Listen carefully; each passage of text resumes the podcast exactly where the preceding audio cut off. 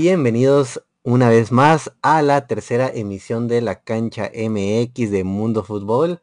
Estamos nuevamente aquí para hablar de fútbol mexicano, todo lo sucedido en esta decimotercera jornada.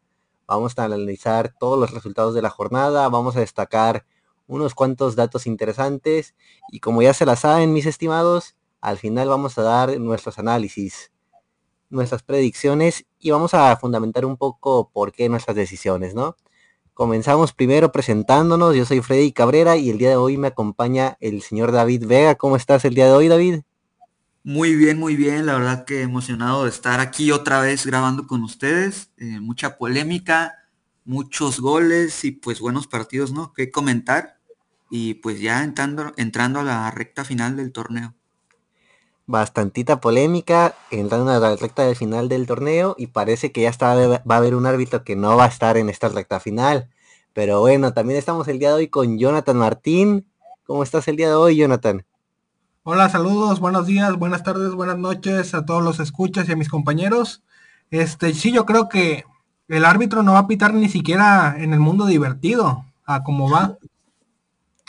Y sí, sí, hablando de árbitro que se va a ausentar lo que viene siendo la jornada, lo del torneo, vaya, pues también vamos a contar con una ausencia más el día de hoy, alguien no pagó el internet y Daniel Roldán se pierde esta emisión. ¿Qué opinan, compañeros?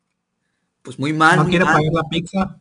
Exactamente. Y ya, pues esto también le va a contar para los pronósticos. No va a dar el suyo, pues un puntito menos. Un puntito menos ahí en la quiniela y vamos a ver si le toca pagar las pizzas, ¿no? El cociente del descenso cociente del descenso, se cambia de panelista, ¿no? Pero bueno, vamos comenzando con este episodio. Vamos a hablar de todo lo que sucedió en la jornada número, en la decimotercera jornada de la Liga MX. Una jornada llena de emoción, goles, sorpresas, goleadas, bastantitos goles, polémicas. Así que preparémonos con la jornada MX. Comenzamos con los resultados, Jonathan. Adelante. Gracias, gracias, Freddy. Empezamos con un Necaxa Santos que fue el, la, el punto más bajo de, de esa jornada ya que quedó 0-0. Hubo varias intervenciones de gol, pero no llegó a nada. Quedó el marcador a 0. De ahí siguió un Juárez contra Puebla, donde que el primer tiempo no, no, pasaba nada, pero llegó Martín Barragán con un penal y marcó al 70 el primero para los poblanos. Ya se iba a acabar el tiempo, era el empate para Juárez o la victoria para Puebla. Y de un contragolpe, Federico Mancuello le metió un gol a Talavera. Y eso marcó el 2 a 0 para que Puebla se llevara una victoria después de una derrota contundente que tuvo la jornada pasada ante Atlas. También seguimos con un Pachuca Cruz Azul, en donde aparte del resultado, la nota fue cuando el Tuca Ferretti movió a sus jugadores para que no interviniera con Santander, para que no alegaran ni no los expulsaran. Pero hablando ya del juego, el primer gol cayó a manos de Carlos Rotondi, más bien a los pies de Rotondi, al minuto 9, y Rodrigo Huescas al 67. Vamos contigo, Freddy. Perfecto, perfecto. Pues bueno, primero que nada tuvimos lo que yo creo que es el partido más polémico de la jornada. El partido entre América León partido que terminó en un empate con cuatro goles, 2 a 2. Por parte del América anotó Diego Valdés al 63 y Henry Martin, goleador mexicano, que va por ser Pichichi al 68. Y por parte del Club León de los Panzas Verdes anotó José Alvarado al 47, ya en tiempo agregado del primer tiempo. Y a escasos minutos de terminar, segundos al 94, empató Joel Campbell, un, e, un, encuentro un tanto equilibrado en cuanto a posesión, un 55% para la América y 45% para, para León. Este encuentro polémico, vaya, pues ambos técnicos terminaron expulsados. Hubo un pequeño, un pequeño cruce de palabras entre ambos técnicos. Se comenzaron a encender las cosas una vez que el marcador iba volado 1 a 1. Eh, un pequeño encuentro de los jugadores de la Fiera. Después, cuando Henry Martin hizo el 2-1, el problema se sentó un poco más. Los Esmeraldas comenzaron a reclamar el, al árbitro. El árbitro tuvo un pequeño roce con un jugador, un pequeño rodillazo a la entrepierna. la polémica se prendió en las redes sociales y como veníamos diciendo al inicio de, la emisión, el árbitro ya, ya es, oficial, se pierde lo que resta del torneo y no va a estar presente tampoco en el repechaje. Después también tuvimos un pequeño cruce entre los técnicos. Larcamón terminó con, con la tetilla afuera, le arrancaron la camiseta y el Tano pues ya dijo que pues insultos que no deberían estar, ¿no? Pero bueno, pasamos con el siguiente encuentro, un Monterrey Tijuana, una goleada por parte del superlíder. El superlíder demostrando por qué tiene que ser campeón.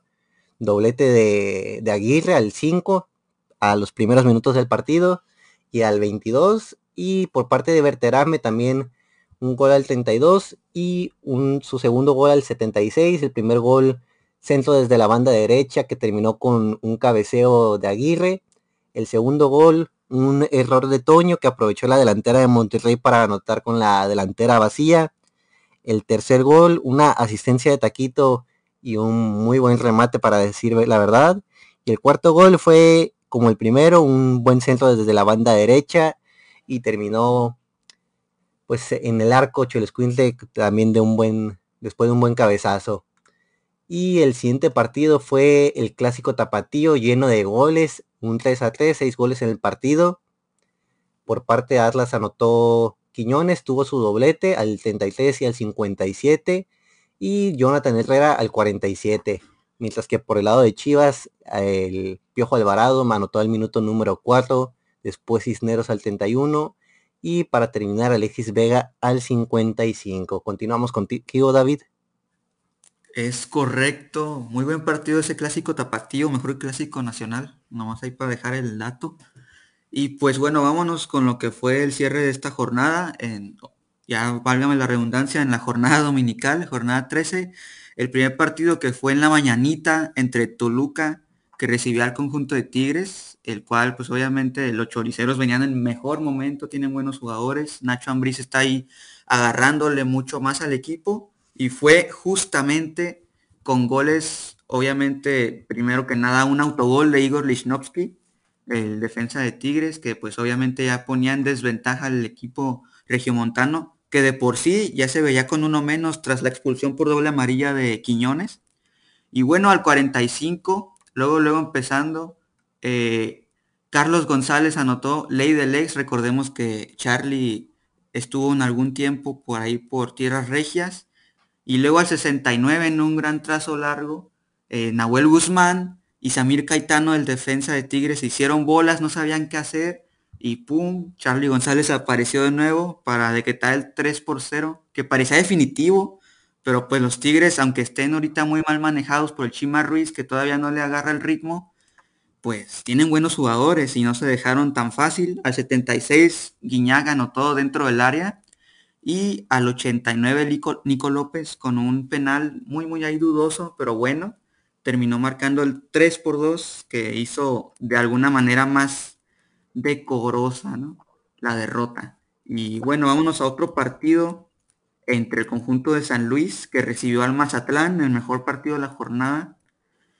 Y pues bueno, empezamos otra vez con un autogol por parte de la defensa de Mazatlán que le daba la ventaja al Atlético San Luis. Néstor Vidrio ahí no sabía qué hacer con las piernas tras un gran desborde de Vitiño. Y pues bueno, ¿no? Iba 1-0 a favor de los locales. Y luego al 49, Edward Bello, el venezolano de Mazatlán, le dio el empate al conjunto de ahí del Pacífico. Nos íbamos un poquito más adelante, unos 10 minutos después, apareció Ángel Saldívar, otra vez como lo vimos en el partido anterior por la vía penal, para terminar este partido con un marcador de 2 por 1. Obviamente ambos equipos necesitaban la victoria, más que nada Mazatlán, que últimamente ahí está debiendo muchos carritos de golf, y pues bueno, ¿no? Va a seguir ahí con la cuenta abierta.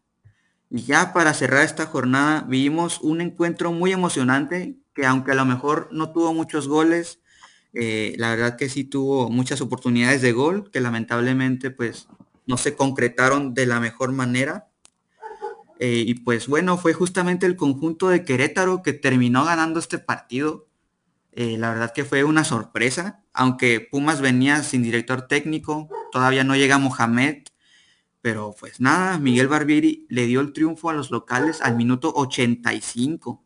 Y pues un triunfo de oro para el conjunto de Querétaro que obviamente a lo mejor no le sirve de nada, a lo mejor ya no tienen aspiraciones de lograr la clasificación, mucho menos el repechaje. Pero pues alentador, ¿no? Sobre todo porque ya volvieron con su afición y pues les da esperanzas a ver si en algún momento de este torneo y del que viene pues logran resurgir. Y yo creo que con eso ya cerramos la jornada número 13. ¿Qué te pareció, Freddy? Es correcto, con esto cerramos lo que viene siendo la decimotercera jornada, David. Una jornada, pues vaya, bastante rompequinielas nuevamente, por lo menos para mí. En especial lo que viene siendo el partido de Tijuana, que yo veía un empate. Pero bueno, de eso se trata el fútbol, ¿no? Uno nunca sabe lo que va a suceder. Pero aquí estamos, para hablar de todo lo que suceda después de ello y después de haber revisado los resultados de, esta decimotercera jornada, es hora de profundizar un poco más dentro de lo destacado de esta fecha y hablar sobre algunos datos que nos fueron de interés y sucedieron en esta misma jornada. Ya vamos a repasar algunos de estos datos y momentos importantes, así que comenzamos contigo, Jonathan. Yo sí, por lo bueno, le puse a Monterrey porque sabía que solo de, de visita no, no es bueno. Bueno, empezamos con mis datos. Necaxa y Santos no empataban sin goles desde la semifinal del verano 2002, donde los Rayos avanzó a la final en la cual perdió ante la América dándole su noveno título a los de Cuapa. Y el segundo dato es, Cruz Azul no ganaba en el Hidalgo ante el Pachuca 0-2 desde la reclasificación de la Apertura 2007, donde los azules perderían en cuartos ante el Atlante, quien sería campeón ese torneo. ¿Qué opinan de ustedes, compañeros? Pues, pues vaya, muy, muy, muy puntuales, ¿no, Freddy? Muy puntuales, cortos, concisos. Jonathan a lo que va. No quiere. Exacto. Jonathan es directo, dice toma la vaselina que ahí te va toda. Ah, caray. Y sin raspar muebles. ah, caray. Ah, caray. Uf. Pero bueno, continuamos ya retomando lo que viene siendo el partido de, de Tijuana pues Cholos acumula, después de enfrentar a Monterrey, 10 salidas, 10 partidos de visitantes consecutivos sin lograr conseguir la victoria y suma 279 minutos sin lograr anotarle a los Rayados de Monterrey, quienes en cada uno de los 7 partidos como locales han logrado acumular más de 40 mil aficionados. Además, el Piojo ha perdido cuatro de siete partidos desde que regresó al Club Tijuana en su segunda etapa bajo, bajo el manquillo. Y pues por parte de los Rayados de Monterrey ya acumulan 12 partidos al hilo sin perder, mostrando pues vaya, resultados contundentes en su, en su casa. Para continuar, pues Tigres no logró marcar, bueno, hacer disparos al arco de Volpi en el primer tiempo, disparo a gol, no logró y Charlie González alcanzó los seis goles en el torneo con el doblete que consiguió en este encuentro. Además, Tires acumula 13 salidas al hilo marcando gol y Guiñac anotó su gol número 181 con Tigres y su noveno gol contra el Toluca. A pesar de, estos buenos datos que, se han dado, pues Tigres pasa por un mal momento, vaya, en sus últimos cinco partidos no ha logrado ver la victoria. Primero tenemos un empate a ceros con el Orlando City, después un, una derrota de 2 a 0 contra el América, nuevamente contra el Orlando City un empate a 1.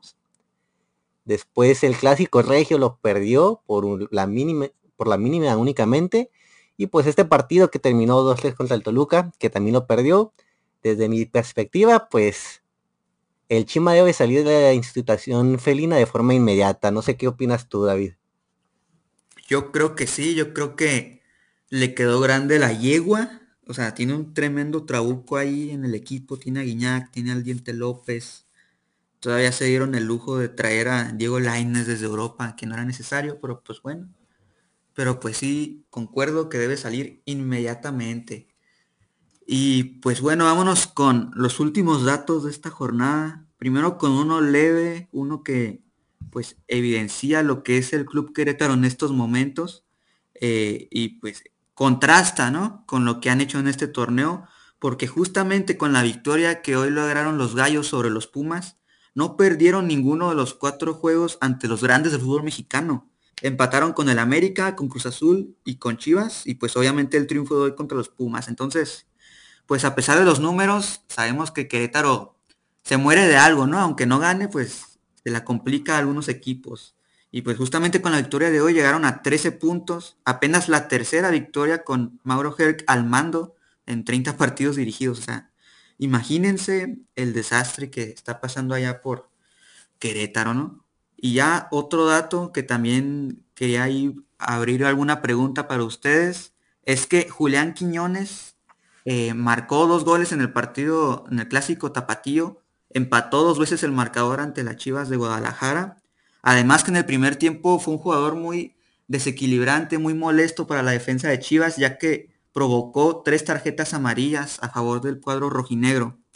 Eh, con sus dos goles el día sábado, pues llegó a siete goles en total en el torneo, quien además acaba de cumplir cinco años en el país mexicano, por lo tanto ya puede naturalizarse y pues a lo mejor ahorita en la selección hay buenos goleadores, está Henry Martín, está Santi Jiménez.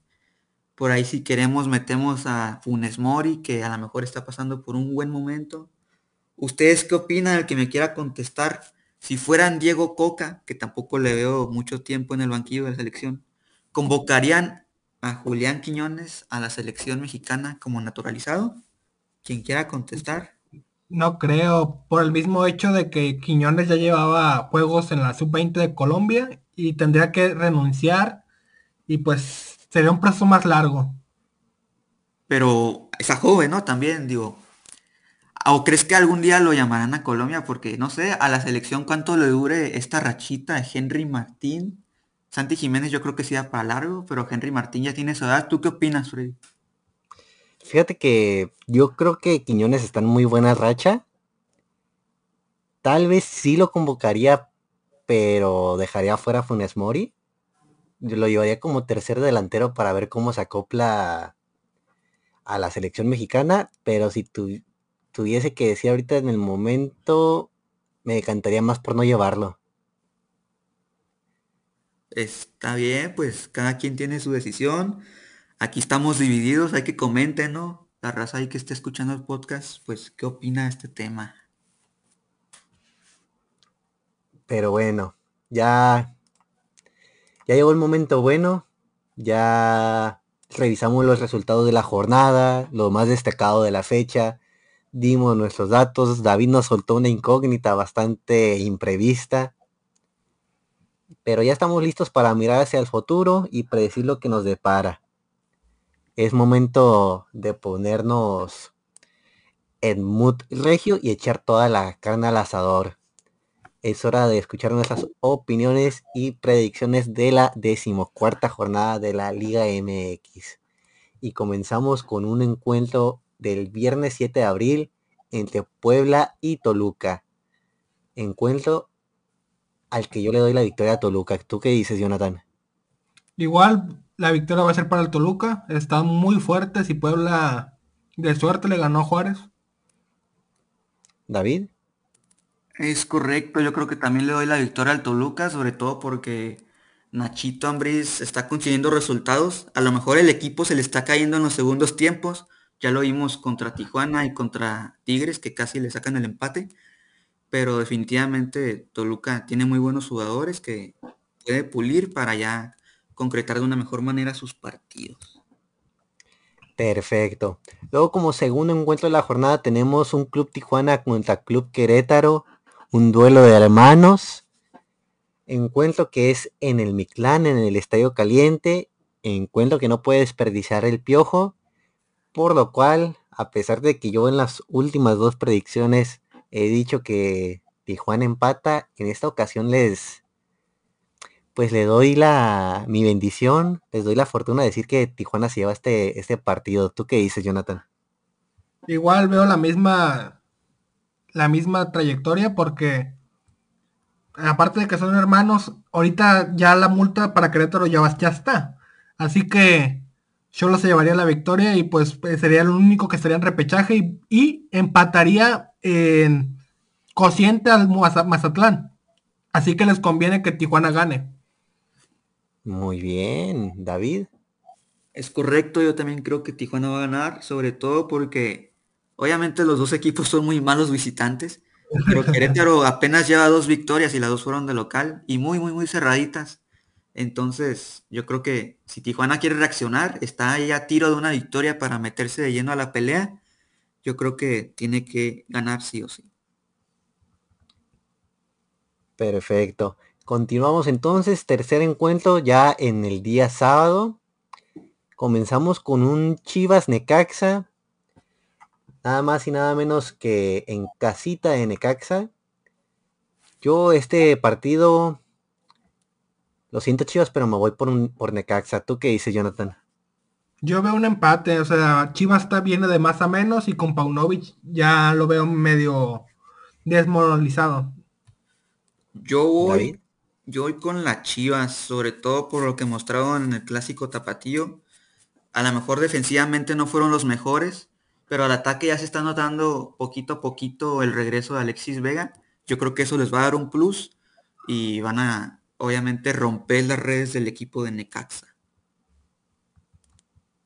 Muy bien. Ahora para continuar, tenemos un encuentro entre Club León y el Cruz Azul del Tuca. Un Cruz Azul, pues vaya, probando un poco de todo. Sabor de victoria, derrota, empate. Y un León que está un poco más afianzado, que viene de muchas polémicas. Yo, yo a este encuentro dicto un empate. ¿Tú qué dices, Jonathan? Yo este le voy al Cruz Azul. Este, la única derrota que ha tenido, si no mal recuerdo, es contra el Mazatlán, así que con la, la era Tuca. Así que creo que va a seguir en un paso firme. E incluso, ojo al dato, no ha, no ha llevado ningún empate en lo que lleva de la era Tuca. Ha sido victorias y, y una sola derrota. Concuerdo con mi estimado Jonathan en todo lo que dijo así la dejo. Y aparte le agrego que el Arcamón no va a estar en el banquillo. Entonces, pues ya sabemos cómo es el Tuca, sabemos la buena racha que tiene, por lo tanto me quedo con el cuadro cementero. Muy bien. Ahora para continuar, tenemos un Tigres contra Mazatlán también el día sábado. Un sábado que va a estar lleno de fútbol, cuatro partidos en este día. Este partido es en el estado universitario. Y ahora sí que el Tigre tiene que morder. El Tigre tiene que ganar, por lo cual yo le doy la victoria. Ahora sí, espero que no me decepcionen después de tantas predicciones que confío en ellos. Pero ya veremos. ¿Tú qué dices, Jonathan? Sí, el rival no da para mucho, así que yo siento que Tigres, aún con Chima, pueden sacar la victoria. Muy bien, David. Sí, yo también voy con el cuadro de Tigres. Ya sería una lástima que Mazatlán gane en el estadio universitario. bueno, bueno. Sí que sería una lástima. Pero bueno, continuamos. Ahora, un partidazo. Este yo creo que va a ser el partido de la jornada. Tenemos un Club América, el más grande o el más odiado de México. Ustedes dirán. Contra el Superlíder. Los Rayados de Monterrey, que lo están haciendo de forma perfecta este torneo. Yo este partido lo veo con muchos goles y un Monterrey ganando, eh, llevándose este partido por un solo gol. Yo también. yo también veo la victoria Monterrey. Este, igual, no va a estar el Tano, así que eso va a ser un factor. Y parece que Monterrey quiere la copa, pero hay liguilla y ahí es donde se pierde todo. Yo también voy con el cuadro de Monterrey. Ya quedó demostrado su poderío en la parte de arriba. Cuatro golecitos nomás le metió a los cholos. Que la verdad son poca cosa. Pero el América también ahí se va a dar cuenta de qué es capaz y si de verdad va a luchar por algo en la liguilla. Pero de momento me quedo con el cuadro rayado. Molto bene. Coincidimos todos. Qué sorpresa. Pero bueno, continuamos. Tenemos el partido dominical, el mañanero, o el que todos se pierden porque todos están dormidos después de la cruda, o el que nadie ve.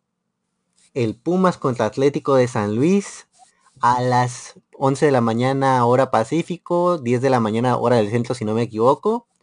Yo este partido voy con Pumas. ¿Tú qué dices, Jonathan?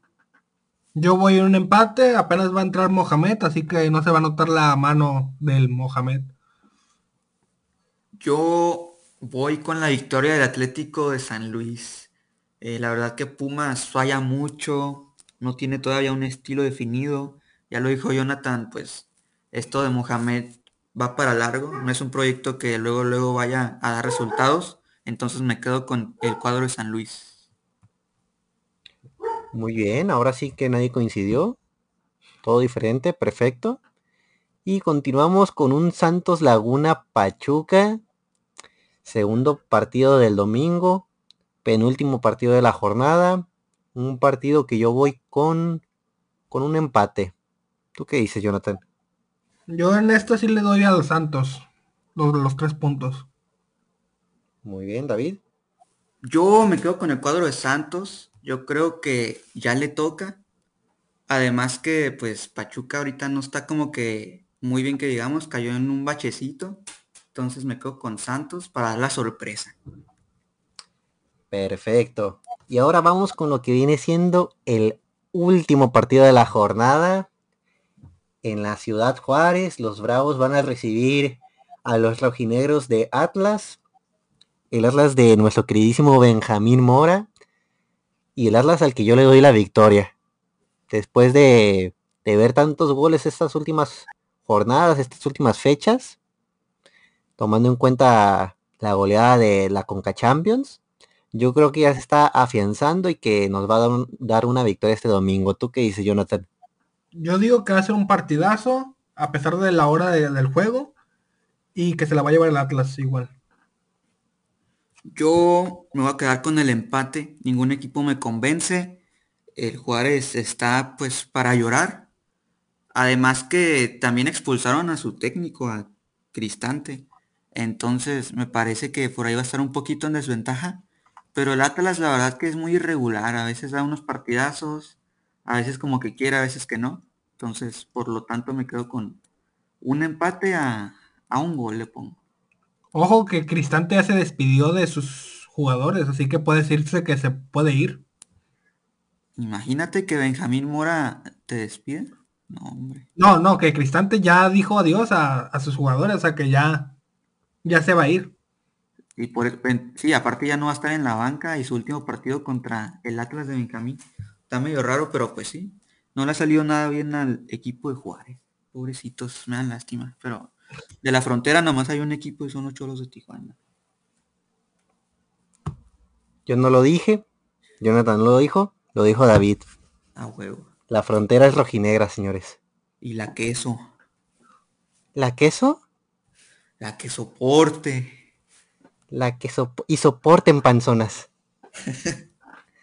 Pero bueno, con esto, señores, después de haber revisado nuestros pronósticos, llegamos al final del tercer episodio de la cancha NX después de un descanso por la fecha FIFA. Y esperemos que hayan disfrutado de nuestro análisis de la jornada, nuestras opiniones y por supuesto de nuestras predicciones para la siguiente fecha. Antes de despedirnos, vamos a hacerle la pregunta del episodio. Así que vas, David, échala, tira toda la carta al asador y sé lo más polémico que puedas. Ay, ay, ay, me agarraste en curva, panzón, pero pues ahí les va, ¿no? Ahí les va.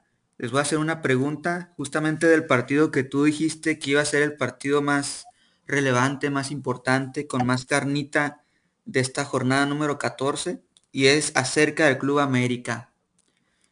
¿Creen que si el Club América no le gana al líder general, los Rayados de Monterrey, será un reflejo de lo que va a ser el América en la liguilla? Un equipo sin punch, que nomás se va a quedar ahí en cuartos de final, si acaso al repechaje. O definitivamente, por el contrario, si le ganan a Rayados, va a ser un candidato al título. ¿Qué opinan ustedes? Primero ustedes, antes de que la gente conteste. Yo digo que América no va a ser candidato al título este torneo. Uy. Fuertes Lo No, yo tampoco lo veo. Yo tampoco lo veo para el título. Lo veo ahí en cuartos y lo saca otra vez uno de repechaje. Ni aunque le ganen a Rayados. No, no va a pasar. Aparte, si ganan, será una sorpresa, pero de ahí en fuera, con la fuera que sacaran a Tano, no tienen tanto dirección técnica en este juego. Uf, estamos calientitos, ¿eh? Pues ahí opinen, gente, en, pues ahí en las plataformas, ¿no? Del podcast. Y pues nos vamos a estar leyendo, ¿verdad, Freddy? Que los vas a leer a todos y cada uno. A todos, a cada uno de ellos, y lo comentaré en la siguiente emisión, porque pedí polémica y la tuvimos. Perfecto. Y pues bueno, además, también los invitamos a estar pendiente al próximo episodio de la cancha MX, donde vamos a repasar todo de la decimocuarta jornada. Vamos a ver quién se equivocó, quién tuvo la razón y vamos a ver cuántas pizzas se va a patrocinar el señor Daniel Roldán, que le mandamos unos saludos de donde sea que nos escuche. Así que muchas gracias por acompañarnos. Y David, Jonathan, ¿algo que quieran decir? Pues nada, que gracias por escucharnos y que se preparen porque viene lo mejor del torneo, ¿no? De nosotros. bueno, también nosotros. Pero Eso lo tienen cada emisión, que no se preocupen. Sí, pero que ellos juzguen, ¿no? Que ellos también ahí nos critiquen, nos digan qué mejorar, qué no. O no, no lo hagan también. O no, o no. Exactamente. Jonathan. Gracias por escucharnos completo en el podcast y esperamos verlos la próxima semana. Gracias mamá, gracias tía, te quiero mucho. Soporten. Pero bueno, con esto nos pedimos. Muchas gracias por escucharnos y nos vemos en una semana. Hasta pronto. You